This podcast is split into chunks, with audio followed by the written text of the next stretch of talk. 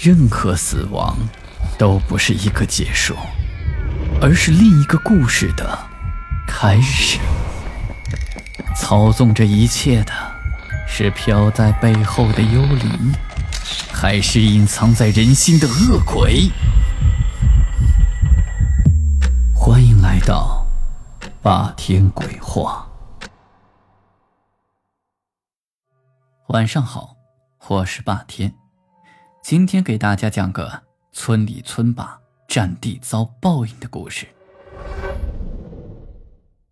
那个时候啊，农村刚刚土地改革，村里呢给每一户都分田地，每一户分好的田地之间都有一个界限。这个界限的地方呢，一般会有一个界碑来作为记号。村里呢有这么一户人家，特别不讲道理。这家人平时在村里都横惯了。仗着自家村里大队有人，就私自的去动地界碑。他的邻居知道他是那种不讲理的人，一开始人家倒也没怎么计较。可谁知道这家人越来越得寸进尺，不断的去私自动地界，使得自家的田地越来越大，而别人家的却越来越小。在那个年代，土地就是农民的命根子，人家忍无可忍，就和他大吵一架。最后还大打出手，还打伤了人家。村里经过协调，这事才算罢。自此之后，这两家就结下了梁子。讲理的那家人呢，倒也没什么，也没放心上；而那家不讲理的人却记恨了起来，心里一直想着复仇。一年冬天，不讲理的那家盖房子，农村的宅基地也是有界限的。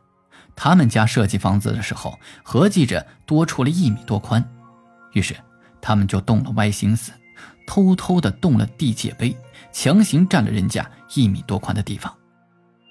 一下子占人家这么多地方，在挖地基的时候啊，就被人家发现了。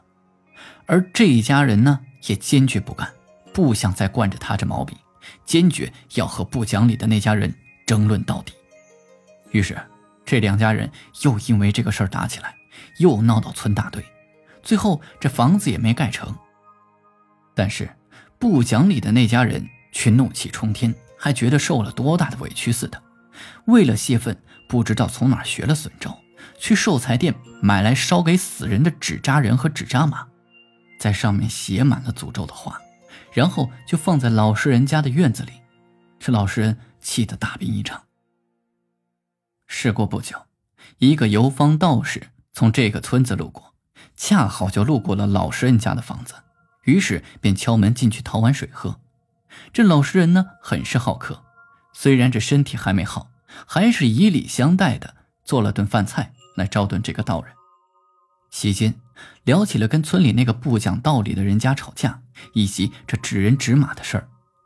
这道士就打量了一下老实人，说：“施主。”贫僧刚刚路过贵宝地，发觉那个新起的路基所在之地啊，并非风水祥瑞之所，所以如果在那个地方起房子，必有祸事。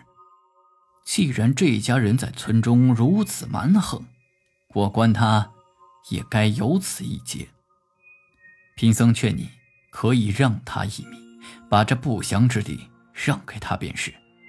至于指人指马的事儿，他丢在你院子里，你大可不必担心，由我来帮你解决。那天晚上，道士在纸人纸马上画了一些符咒，嘴中念念有词，说了一通咒语，然后将纸人纸马搬到院中烧掉，最后将灰烬埋在了那个刚挖不久的地基的一个角落。第二天，老实人就按照道士所说的，将被霸占的一米让给了不讲理的人。那家不讲理的人不知其中的详情，还开始得意洋洋地建起了新房子。为此，他还在村中到处炫耀，以此来显示他家在村中的权势。后来，那不讲理的那家人盖房子的时候，就发生了不少事儿。工人在建房子的时候从高处掉下，摔断了腿；砖头掉下砸到路过的村民，因此这一家人还赔了不少钱。这房子好不容易建好，这家里的事儿也一直不太平。他家的女儿先是在家中取暖的时候一氧化碳中毒，后来送到医院，人总算是抢救了过来，却因此留下后遗症，变成了植物人。他家中的小孙子和同村的孩子去河中游泳，结果溺亡了。他儿子在外面跟人闹矛盾，打架打伤了人，因此还蹲了监狱。儿媳妇呢，再也不顾这个家，最终改嫁了。好了，今天的故事就讲到这里。我是孙霸天，听完故事记得点亮播放键上方的小五角星以及右下角的小红心，给霸天更新的动力。午夜论奇案，民间言怪谈，这里是霸天鬼话，我们下期再见。